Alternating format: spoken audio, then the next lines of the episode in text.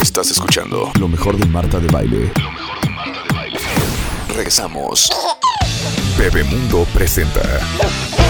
Juan Pablo Redondo está aquí al servicio de la comunidad, un gran terapeuta familiar, este, de adolescentes, de infantes, de niños, tiene más de 25 años de experiencia y trabajando juntos, Como 19, 20. sí, como 20, ¿verdad? 20 como casi. 20 años.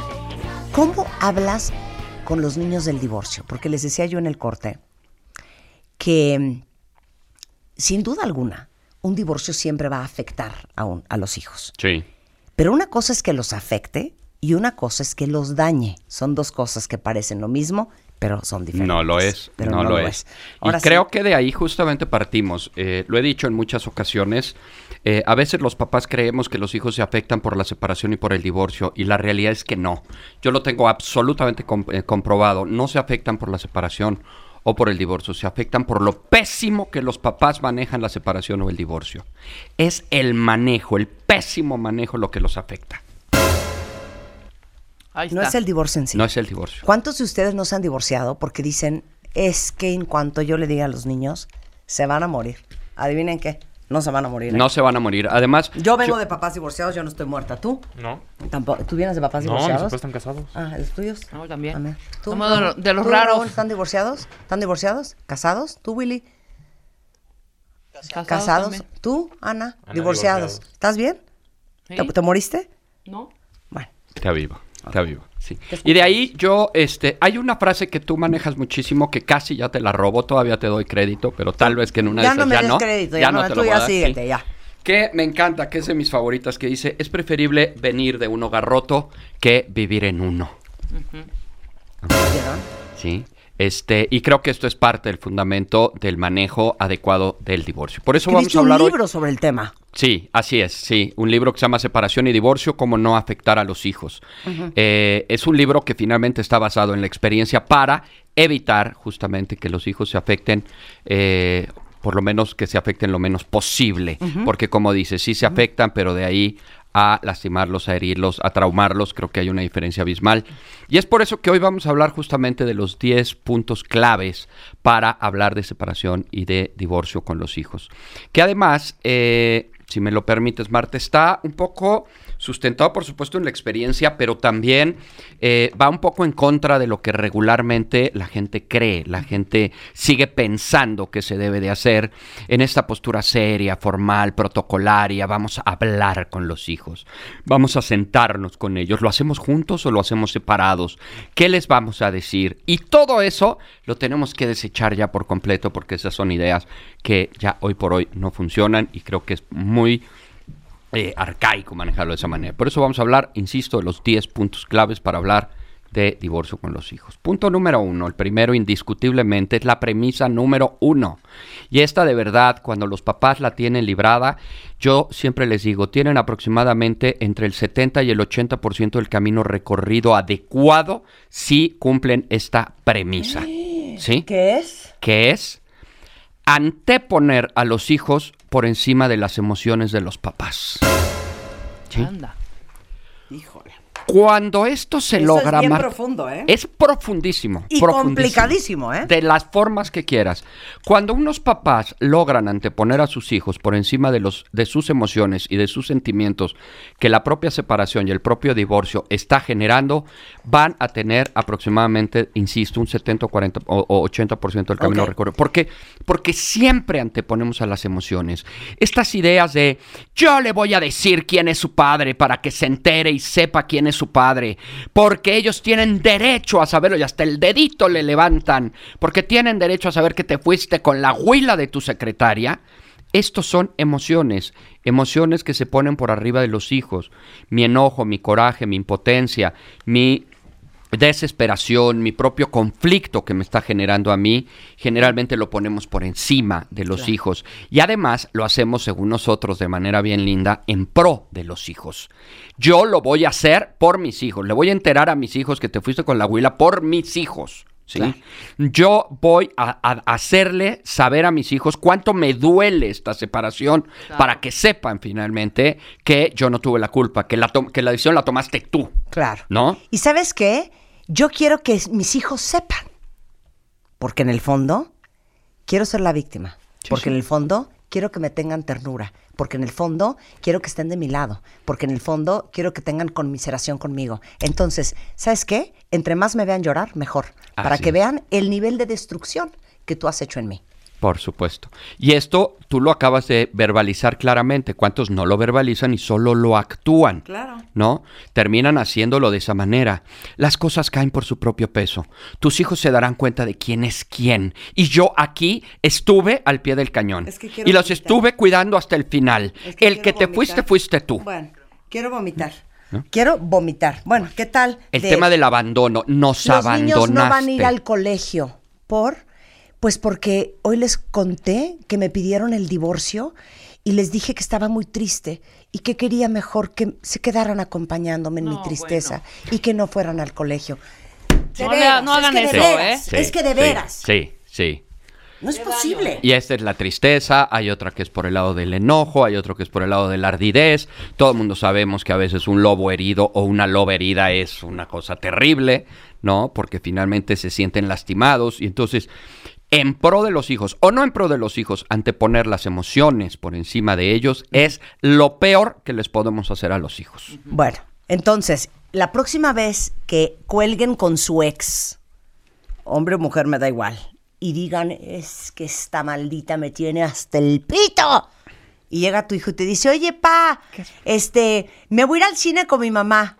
Díganle, ay, qué padre, mi amor, qué divertido, ¿no? ¿Sabes qué, mi amor? Haz lo que quieras, haz lo que quieras con esa mujer. Mira, de ella nada me sorprende. Te habla tu padre, contéstale a tu padre.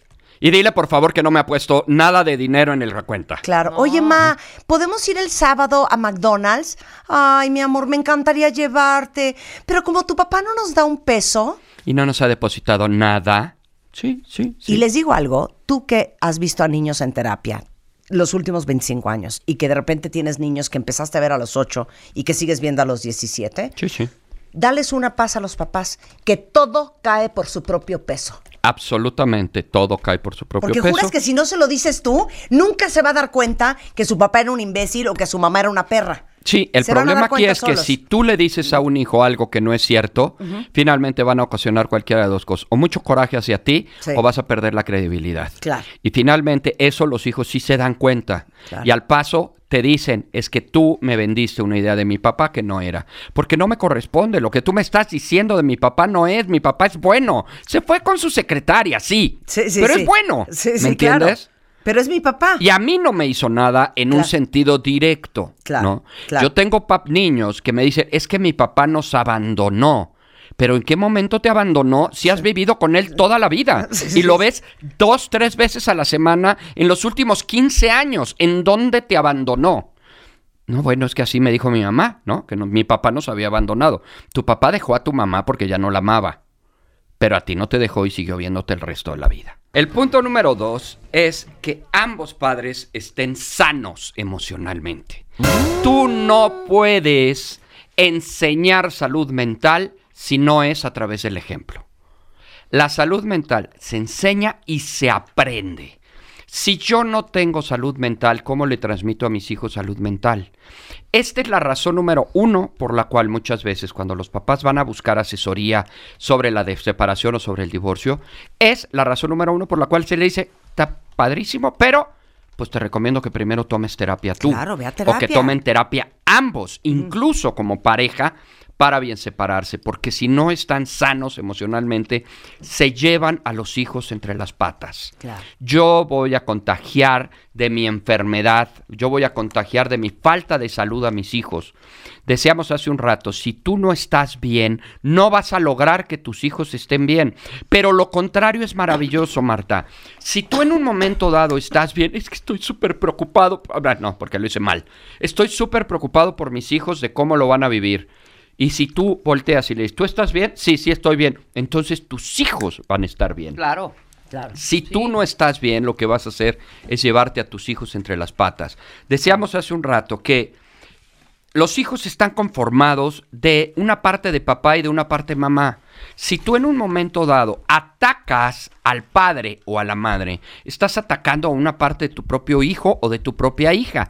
En pro, según tú, de que ellos estén bien. Entonces los estás fastidiando según tú, intentando hacer que estén bien. Una cuenta que ahorita te vamos a decir qué vas a hacer. Dice que ha hablado pestes del papá a los hijos. Que ahora cómo le- lo compone. Ahorita les vamos a decir. Pero cuando tú le hablas pestes de su papá a tus hijos, le estás hablando pestes de una de las personas que más aman en su vida. Que aparte, escogiste tú. Ellos no escogieron a su papá, lo escogiste tú. Y dos, estás minando el lado masculino de tus hijos y de tus hijas que vienen de su padre o de su madre, en el caso de los hombres. Sí. Entonces, nada más piensa, ¿estás haciendo sufrir a tus hijos? Donde otro goza, ¿eh? Claro, y donde Porque además... tu ex no está oyendo las mentadas de madre, la están oyendo tus hijos. Y además, eh, estás mentando la madre a alguien que finalmente, aparte de todo lo que dijiste, se supone que vendiste la idea de que ellos son producto del amor que le tenías a ese hombre. A ese hombre que hoy estás hablando pestes, o esa mujer que estás hablando pestes, yo soy producto de eso. Claro. ¿Sí? Entonces, Entonces, ¿yo vengo qué? ¿De la caca? exactamente. ¿Sí? No, de verdad. No, sí. Y estos ejemplos, por ejemplo, de "Ay, lloro y lloro y digo, hijos van a estar muy bien, de verdad, sin el desgraciado de su padre, van a ver porque yo soy una mujer fuerte y van a ver que vamos a estar bien. No, no van a estar bien viendo una mamá así. Yo tengo una ventaja, Marta, si me permites decirlo. Yo veo niños, pero adolescentes, pero adultos, pero parejas, pero familias pero viejitos. Entonces tengo la posibilidad de ver lo que afecta en las diferentes etapas de la vida a las personas lo que los papás hacen mal. Llegar a un punto en el que de pronto un viejito te diga que uno de los más este, desagradables eventos que tuvo fue la separación de sus papás y que vivieron un infierno hasta su vida adulta, hasta que ambos papás murieron para tranquilizar de los pleitos que tuvieron entre ellos, no es cualquier cosa. O sea, tenemos gente que de verdad padece a los hijos. El otro día me decía una señora de 56 años, me parece, en terapia. Me decía, es que tú sabes lo que es haber visto a mi mamá llorar todos los días porque mi papá se había ido. No es el papá el que la afectó por haberse Claro. ido. Le afectó una mamá que vio toda la vida llorar frente a ella Claro, por un señor que se había ido, que curiosamente era su papá. Claro. ¿no? Y entonces, pues como aquí sabemos que mientras uno más sufre, más quisiste, entonces ella pues representa cuánto lo quiso en función de cuánto sufre. Si nosotros no estamos bien emocionalmente, no vamos a poder transmitir salud mental a nuestros hijos. Por eso es importante que si tú no estás bien, atiéndete, atiéndete para que estés bien y puedas trabajar con tus hijos salud mental. claro. Tres, otra de las cosas más maravillosas que hay, lo he visto a todas las edades y en todos los niveles, es que papá y mamá se lleven suficientemente bien. Que papá y mamá tengan una relación que mínimamente tenga dos ingredientes, cordialidad y respeto. Punto final. No estoy pidiendo que sean amiguis, ni que sean este Ni que vayamos de viaje padrinos de sus hijos, Claro. este, ni que hagan comidas juntos. No, estoy hablando que tengan una relación por lo menos respetuosa y cordial. Yo tengo pacientes de todas las edades que me dicen, lo más tranquilo que yo tuve en mi vida es ver a unos papás separados pero que se llevaban bien. Claro. ¿No? A diferencia de los que te dicen es un suplicio, porque es un suplicio en la graduación de kinder, de Ah, primaria, de secundaria, de la universidad, las Sí. bodas, los Claro, eventos, claro. todo es un martirio. Mira, aquí dice un cuentaviente. eh, mis papás se divorciaron cuando yo tenía 18 años. Ese día fue el día más feliz de mi vida, se los juro. Nos dio tanta paz, creo que bien pudieron haberse divorciado 10 años antes y evitarnos tanta fregadera a ellos, a mí y a todos los alrededor. Indiscutiblemente, es una realidad. Y así se manejan en muchas familias. A veces decimos, es que me quedé por mis hijos. Y los hijos te van a decir, pues qué tarado eres, porque a mí no me hiciste ningún Oye, favor, me hiciste vivir en un sí. infierno. Exacto. No, por mí, no, pues hubieras tenido los pantalones tú de separarte antes. Y lo dicen, ¿eh? Claro. No solamente es este, Claro. así pensadito, no, lo dicen. Claro. ¿no? Estos ejemplos de, por ejemplo, dile a tu madre que tenga los pantalones de darme la cara. ¿No? No, bueno, agarrar a los hijos de recaderos. Claro. Sí, sí, sí. Entonces va el otro y le dice, ma, que dice papá que si sí puedes hablar con él, ¿no? Porque tampoco te va a decir que tenga los pantalones de dar la cara. Claro. ¿no?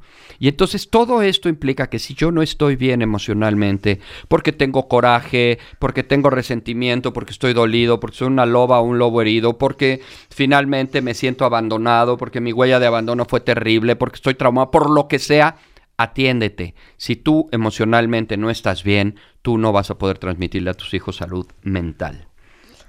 Cuatro, este tal vez es uno de los elementos pues, un poco más contrarios a lo que regularmente pensamos. Porque se trata de hablar con los hijos con naturalidad, con tranquilidad y con espontaneidad. Estos esquemas de hablar seriamente los dos, necesitamos decirte algo, fíjate que nosotros te vamos a querer siempre, no vas a perder a tu mamá, no vas a perder a tu papá, nosotros somos siempre este, para ti y lo que pasa es que entre él y yo ya... ¡ah! Flojera, no aplica, ¿sí? Y lo explico a través de un ejemplo que me parece muy representativo. Si tú agarras un sello de goma. Y entonces tienes tu colchoncito que tiene pintura. Le das un lleguecito por arribita. Y luego a la hoja de papel le das un lleguecito por arribita. ¿Cuánto tiempo va a durar ese sello que tú pusiste en la hoja? Se va a borrar. Se va a borrar al paso del tiempo y al rato ni se va a ver. Claro. Pero en cambio, si tú machacas en el, es, en la esponjita, la tinta con el sello, lo machacas 25 veces y luego con toda tu fuerza le pegas a la hoja para poner el sello, ¿cuánto tiempo va a durar ese sello en quitarse? Forever. Forever and ever, ¿sí? Por lo tanto, lo que necesitamos no es grabar el trauma espantoso de la separación nos sentaron a todos en la sala. Exactamente. Llegaron mis abuelos. O sea, no, un horror. Tenía unos papá- una- unas pacientes que me decía la, eh, el, el esposo, es que pues nosotros íbamos a comprar un departamento en Acapulco y no podemos porque a ella no le gusta Acapulco. Y bueno, no, y empieza a llorar. Le digo, ¿por qué no te gusta Acapulco? Dice, es que cuando yo tenía como ocho años, mis papás nos llevaron a Acapulco para hablar con nosotros de que se iban a divorciar. ¿No? Entonces, ¿cómo sería? Yo soy tu hija, más bien tú eres mi hijo, estás Ajá. hablando ropa y te digo, oye, mi amor, adivina qué. Este, yo creo que este fin de semana eh, tu papá y yo nos vamos a separar. Mm, eh, bien y no. ¿Cómo, mamá? Mi amor, tranquilo, no pasa nada, tranquilo. Nosotros nos vamos a quedar en esta casa y tu papá yo creo que se va a ir a casa de tus abuelos, porque sabes que no nos estamos llevando bien. No, esto no está funcionando. ¿No te has fijado que como que ¡ah! y, y cuando una pareja no se lleva bien, a lo mejor no es no estar juntos? ¿Me pasas por favor el suavitel? Así. ¿O Muy parecido a eso. O sea, te- se los Muy juro, parecido a eso. Pero, hay una ¿cómo? parte. ¿Qué va a pasar? Mi amor, tranquilo. Y tú por dentro con el cogote atorado porque este güey anda con una vieja. Mi amor, tranquilo, no va a pasar nada. Todo está bien. Todo va a estar igual. Pero no vamos a vivir ahorita juntos. Está muy bien, pero en tu narración faltó algo que yo le llamo la cronología. Es decir, y me estoy adelantando a otro punto, pero lo toco de una vez. La cronología implica en qué términos y con qué tiempos vamos a manejar las cosas con los hijos. Y yo lo divido mínimamente en seis. Y los voy a decir rapidísimo. Punto número uno, hay que hacerle saber a los chicos que hay algo anda mal. Los chavos no tienen por qué saber que las cosas están mal ellos pueden pensar que así son las relaciones. Que, pues, agarrarte del chongo toda la vida, o no hablarse, o tener indiferencia, o que papá salga por un lado y mamá salga por el otro, eso es normal. No tienen por qué saber. Entonces, es importante hacerle saber a los chicos que las cosas están mal. Y ahí sí me voy a tu ejemplo cuando estás acomodando la ropa. Sí. Oye, mi amor, dime una cosa, este, ¿cómo nos ves a tu papá y a mí? Pues de la cola, ¿no? Bien, mamá. Vamos a suponer que digan, bien, mamá. No, mi amor, yo creo que tú para detective privado no la haces. Claro. Estamos re mal, mi amor. La verdad tenemos muchos problemas. ¿Cómo, ¿Me mamá? pasas el suavitel, por favor? ¿Cómo, mamá? Sí, hemos estado mal desde hace algún tiempo. Oh. Por eso, es más, ¿te has dado cuenta que tu papá se va solo con su familia y yo me voy solo con la... Sí. Es porque ya andamos con algunas dificultades. ¿Y entonces qué va a pasar, mamá? No lo sé. Y eso es malo. O ya lo sé, ¿no? Dependiendo. O sea, se, Porque van, a, hay se van a una- divorciar. Eh, es- no lo sé, es probable. ¿Por qué? Porque ahí está, ahí está. Voy a hablar rápidamente. de la- A ver, ¿de qué lloras? ¿De qué lloras? No está pasando nada. No está pasando absolutamente nada, no tienes por qué llorar, ¿sí? Cronología 1, hacerles saber a los chicos que las cosas andan mal. Cronología 2, hacerles saber que se ha trabajado con eso para tratar de resolver los problemas. Es importante que los chicos sepan que no votamos las cosas a la primera, ni que es de primera instancia que nos estamos pensando en separar. Estamos hablando de que ya trabajamos, tal vez ya fuimos a terapia, ya lo hablamos, tenemos hablándolo y tratándolo de resolver mucho tiempo. Tres, no estamos pudiendo resolver los problemas que hemos intentado arreglar. Cuatro, estamos pensando en separarnos. Cinco, nos vamos a separar. Seis, nos separamos. Siete, está increíble todo. ¿No? Claro. Y siete, y te voy a poner la segunda parte, porque son 14, no son siete. Cuando ya estamos separados, entonces viene el segundo proceso. Uno, seguimos con problemas. Dos, lo estamos tratando de resolver. Tres, no los estamos pudiendo resolver. Cuatro, estamos pensando en divorciarnos. Cinco, nos vamos a divorciar. Seis, nos divorciamos. Claro. Entonces, manejar separación y divorcio en los hijos sí es importante. Entiendo que hay muchas parejas que se separan ya con la idea de divorcio. Manejen primero separación. Vamos, vamos, nos siguen cuentavientes, nos siguen. Ahora sí que están con nosotros, están con nosotros. Ya sé que hay una cantidad impresionante de casos con variables bien distintas en redes sociales. Se los prometo que voy a amenazar a Juan Pablo para que los lea todos. Este, pero regresando del corte, nos faltan unos puntos más de cómo se habla con los hijos de un divorcio en W Radio. Estás escuchando lo mejor de Marta de Baile. Lo mejor de Marta de Baile. Regresamos. Estás escuchando lo mejor de Marta de Baile. Regresamos.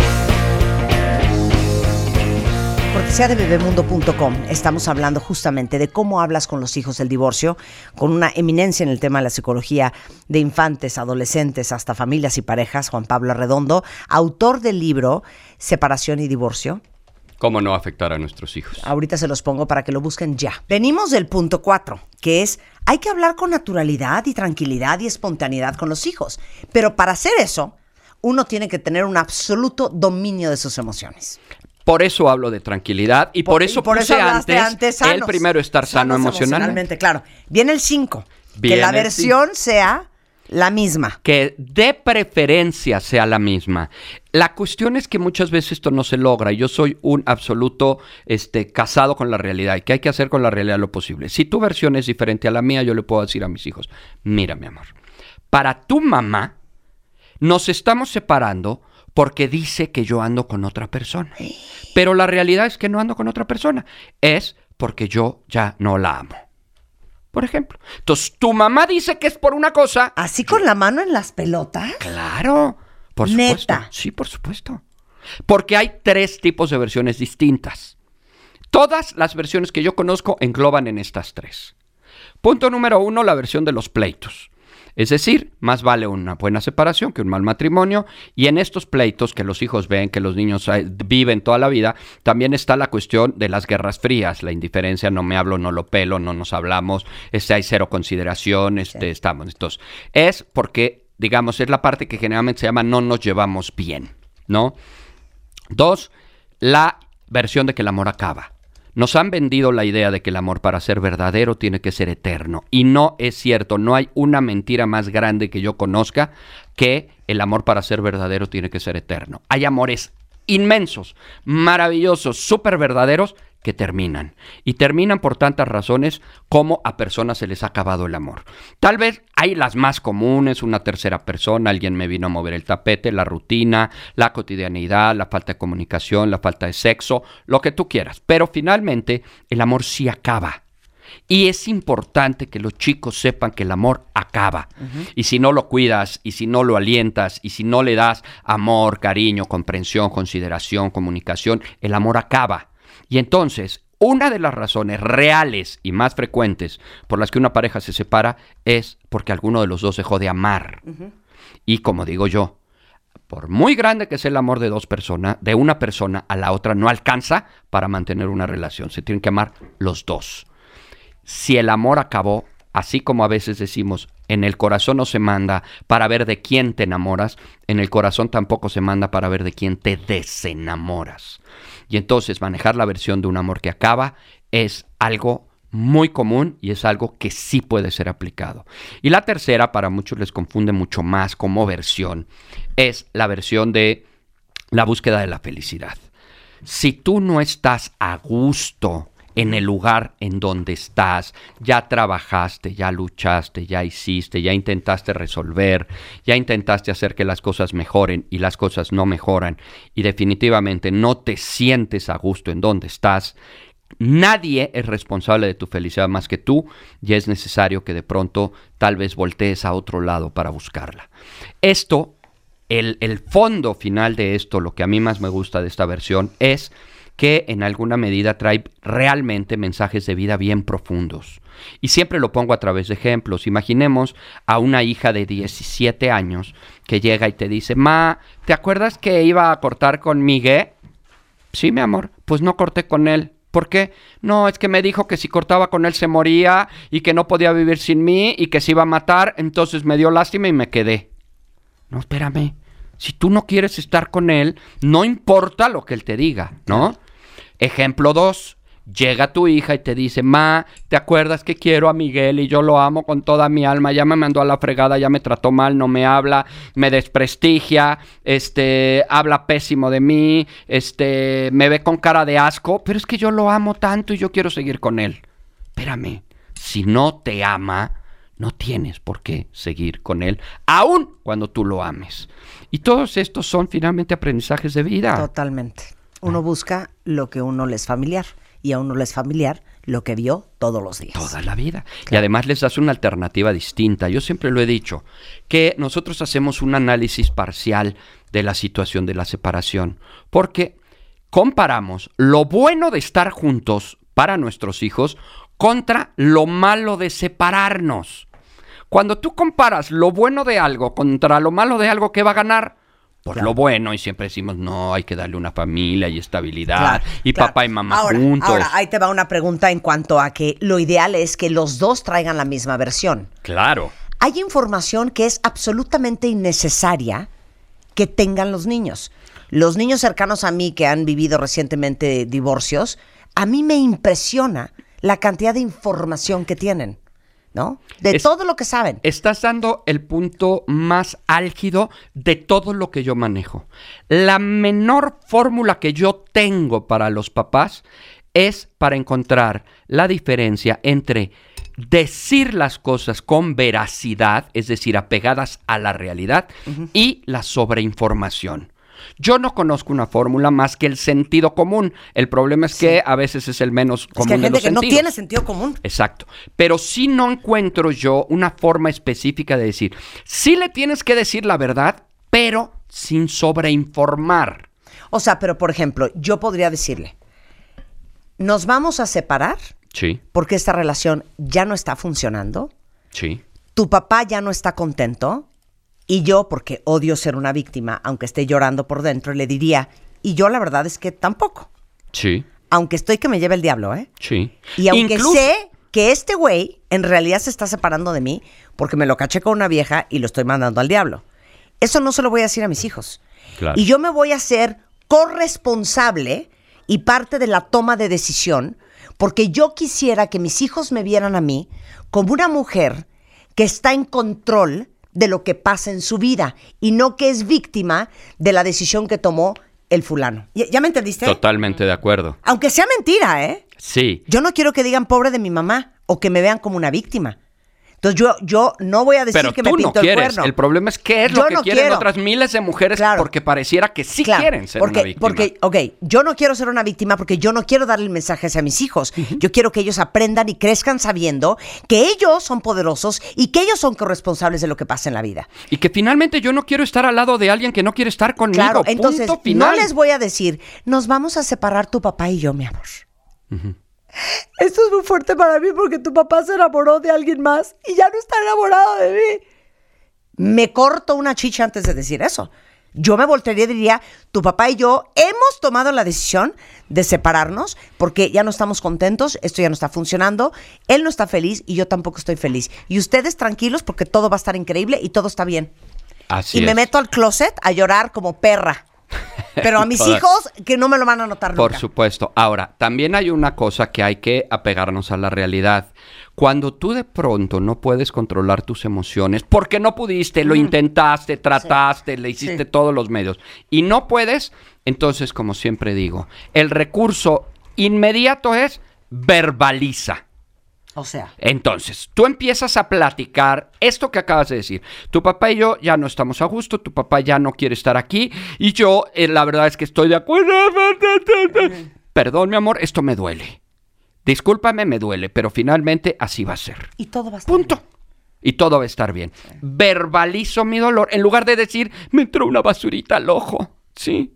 Es que me acordé de algo triste Sí, no, no. que Claro. te ven con cara de ¿de qué me quieres ver la cara Claro, a mí? claro. ¿No? La siguiente es son los acuerdos. Los acuerdos tienen muchísimas aristas, muchísimas. Sin embargo, yo me gusta centrarme básicamente en tres o cuatro puntos muy muy específicos. El primero es que los acuerdos impliquen si se va a tratar de una separación con los dos que tengan acuerdo y tengan la misma versión. Si no, se tiene que respetar que cada quien tenga diferentes versiones, pero se puede sostener. Para tu mamá es por esto, para mí es por esto. Y de hecho, déjame decirte, hijo mío, que es una de las razones por las cuales ni en esto nos hemos podido poner de acuerdo y te ríes y bromeas con esto, porque ni para decir por qué se están separando están de acuerdo. ¿no? Y puede ser algo hasta gracioso. Otra de las cosas es si las separaciones van a ser a puerta abierta o a puerta cerrada. Es decir, si el individuo o la individua va a entrar al recinto y al hogar de la persona, ¿no? A la Este, hay ¿no? hay eh, parejas en donde el, el hombre puede entrar a acostar a los niños, a bañarlos, a cuidarlos, y hay otras donde ni se te ocurra, este es de la puerta para afuera, es algo que se tiene que acordar. También es importante el tema de las visitas, si van a ser rígidas o van a ser flexibles, lo cual siempre es recomendado las visitas flexibles, aunque para las parejas que tienen las cosas muy álgidas y demasiado duras, lo flexible suele no funcionar del todo. Y lo otro, pues es evidentemente también la cuestión de los tiempos, quién va a tener a quién, cuánto tiempo. Hay unas verdaderas locuras de acuerdos que hacen los papás que a veces yo ni siquiera las entiendo, pero los niños sí las entienden a fin de cuentas y entonces si son capaces de entenderlo, los chicos está bien, porque hay unos que se quedan una semana uno, otra semana otro, cada 15 días, cada 15 días con días eh, entre semana, eh, a veces están un mes y un mes, en fin, todo esto es algo de lo que se tiene que acordar y que esto tendría que ser en pro de los hijos, no en pro de los papás. Claro. Los papás generalmente alegan y tratan de acordar lo que les conviene a ellos. Y como yo les digo, ¿se han puesto a pensar qué le conviene al niño? ¿Qué le conviene a los hijos Claro. en realidad de todos estos acuerdos que ustedes están peleando por tener? ¿No? Lo cual nos lleva al punto número uno. Hay que anteponer a tus hijos por encima de tus emociones, de tus intereses y de tus necesidades. Por eso Punto. siempre lo pongo justo en el punto número uno. Otra cosa, el ocho, es hacerles saber que ellos no son culpables ni responsables de la situación. Esto es algo que todo el mundo sabemos, lo hemos tenido muy claro. Pero hay un punto adicional que a mí me gusta anexar aquí, y es también hacerles saber a los hijos que ellos no pueden hacer nada para cambiarlo. Ejemplo, habla con tu papá y pídele que regrese. Dile que lo extrañas mucho y que deseas que vuelva. ¿Eso quiere el niño o eso quieres tú? ¿No? Y entonces avientas al niño para jalar agua para tu molino, para que en alguna medida tú logres lo que tú quieres. Los niños no pueden hacer nada al respecto. Y siempre pongo un ejemplo ahí medio burdo, pero les ayuda muy bien a los papás. Cuando les digo, a ver, mi amor, cuando yo me enamoré de tu mamá, ¿te pedí opinión? Ay, no, yo ni estaba. Bueno, tampoco te la voy a pedir para desenamorarme. No. Claro. O sea, yo empecé a andar con tu mamá sin opinión tuya. Voy a terminar con ella sin opinión tuya. Porque esto es una cuestión de adultos. Claro. Y entonces, como adultos, lo vamos a manejar y no eres tú responsable. Uno y dos, no puedes hacer nada al respecto. Una de las cosas que más frecuentemente he visto yo son eh, chicos que se enferman, que se empiezan a fracturar cosas, que se portan del demonio. ¿Por qué? Porque sienten que de esa manera van a unir a papá y a mamá. Siempre pongo el ejemplo de un chico que me lo llevaron, llevaba en dos años cuatro fracturas, hasta que finalmente salió en terapia que el niño se fracturaba porque veía a los papás juntos en el hospital cuando él se fracturaba. Entonces la forma de encontrar que se junten ellos dos era justamente a través de las, de las fracturas. Eh, el número nueve es ver indicadores de ansiedad. El super recontra gran enemigo de una separación es la ansiedad en los hijos. Y la ansiedad tiene cuatro generadores principales. Uno, la falta de certeza, la falta de certidumbre, los mensajes que no son claros, lo que no tiene una idea certera de lo que está sucediendo. Sentir que alguien, que no hay nadie aquí que esté en control. Por supuesto. Porque mi mamá la veo llorando y en papá lo veo furioso. o Por viceversa. supuesto, ¿no? Y además no entiendo nada porque no me dicen nada y Nadie lo que me me dicen me lo dicen horrible. Claro, ¿No? Y me lo dicen gritando y me lo dicen con una carga emocional brutal y entonces de pronto el desgraciado infeliz animal maldito resulta que es mi papá el que yo quiero. Entonces eso por supuesto me va a generar mucha ansiedad. Dos, las cargas emocionales de los adultos son los grandes generadores de ansiedad. Toda esta energía que emana de nosotros le cae directamente a nuestros hijos. Tres, las dificultades en el manejo de límites, de reglas y de estructura. En los divorcios, el tema de los límites, si de por sí venía difícil o mal, cuando hay una separación, los límites se vuelven una cosa verdaderamente imposible. ¿Por qué? Porque uno permite lo que el otro permite, yo castigo y el otro da, yo lo tengo sentenciado por algo y entonces allá está recibiendo premios, este, conmigo está todo restringido y allá es eh, Disneylandia sí. igual Disney y entonces esto es un gran generador de ansiedad. Y el, ter- y el cuarto son elementos de fantasía. Los niños suelen aventar la fantasía hasta donde pueden y esto hace que finalmente se genere mucha ansiedad. Imaginemos un niño que fantasea que se va a quedar solo en el mundo cuando su papá no esté. Pues me parece que es bastante angustiante. Entonces hay que trabajar un poco el tema. Y por último, el décimo, y el tal vez, no sé si es el más importante porque sí puse los más importantes en los extremos, es trabajar en la situación y en el conflicto ya generado. Exacto, o sea, ya la regué, ya les hablé pestes de su mamá, ya les hablé pestes de su papá. ¿Cómo compongo? Mira, la primera forma que yo respondería es agarrarse de estos puntos y empezarlos a manejar ya. O sea, no importa que ya no lo hiciste. Si tú en este momento empiezas a buscar tu propia salud mental, dejas de hablarle pestes de la otra persona, empiezas a tener una mejor relación, una relación más cordial, si empiezas a manejar una cronología, aunque sea posterior de cómo las cosas se fueron dando, etcétera, etcétera, vas a resarcir el daño de una manera bastante clara. Sin embargo, también es una realidad que si ya la regaste, ya están afectados, ya tienen ansiedad, ya seguiste llorando, tú no lo has podido superar, llevas años enganchado en esto, busca ayuda para ti y o para tus hijos. Yo a veces le digo a los papás, mira, si no quieres encontrar ayuda por ti, porque tú no te alcanzas para estar bien, te pongo a tus hijos y a ver si por ellos sí te alcanza estar bien, ¿no? O sea, Y lo que hemos dicho siempre, bien. es una joya. Tu hijo tiene un problema en el riñón. ¿Se lo das o no se lo das? Sí, claro. Es que no lo dudas. Le darías un riñón, le darías un brazo, darías una pierna, darías La columna eh, vertebral. la columna vertebral. La vida. Darías la vida por tu hijo. ¿Quién de nosotros no daría la vida por nuestros hijos? Oye, neta ve a terapia, neta no le hables mal de su mamá o de su papá. Ah, no, eso sí no lo puedo hacer. Eso sí no me lo La vida sí le doy, Ajá. pero quedarme callada, eso sí no puedo. Eso sí no lo voy a hacer. ¿Por qué? Porque él se va a El enterar riñón de quién es como su padre. sea, pero controlar mis emociones ahí sí no puedo, fíjate. Sí. Eso sí no. Sí. Nada más piénsenlo así. Así es. Hay que buscar ayuda para ellos, o sea, para la persona, para el adulto, pero también para los niños. Los niños de verdad salen muy raspados de esta situación. Ojo, y volvemos exactamente al origen de la plática. No por el divorcio de los hijos, sino por lo pésimo que manejamos el divorcio con los hijos. Eso es lo que los afecta. El libro se llama separación y divorcio, cómo no afectar a los hijos. Estamos a nada ya de tener los seis libros en digital, por fin, porque era algo que veníamos peleando, pero ya vamos a tener los seis libros en digital, lo cual le hace muchísimo más fácil conseguirlo. Claro, pero de todos modos, el libro es de editorial. De editorial Vergara. Ok. Sí. Este está donde en cualquier tienda departamental y demás, ahí está. El libro. autor es Juan Pablo Arredondo. Y si les urge este, contactar a Juan Pablo, lo pueden hacer a través de. Ahí les va el teléfono 5523 1010. En Twitter es JP Arredondo H. Y en Facebook es Juan Pablo Arredondo H o juanpabloarredondo.com.mx. Ahí les pongo todo en Twitter. Sí, sí. eh, eh, la, la vía más eh, directa es Facebook, Juan Pablo Redondo H.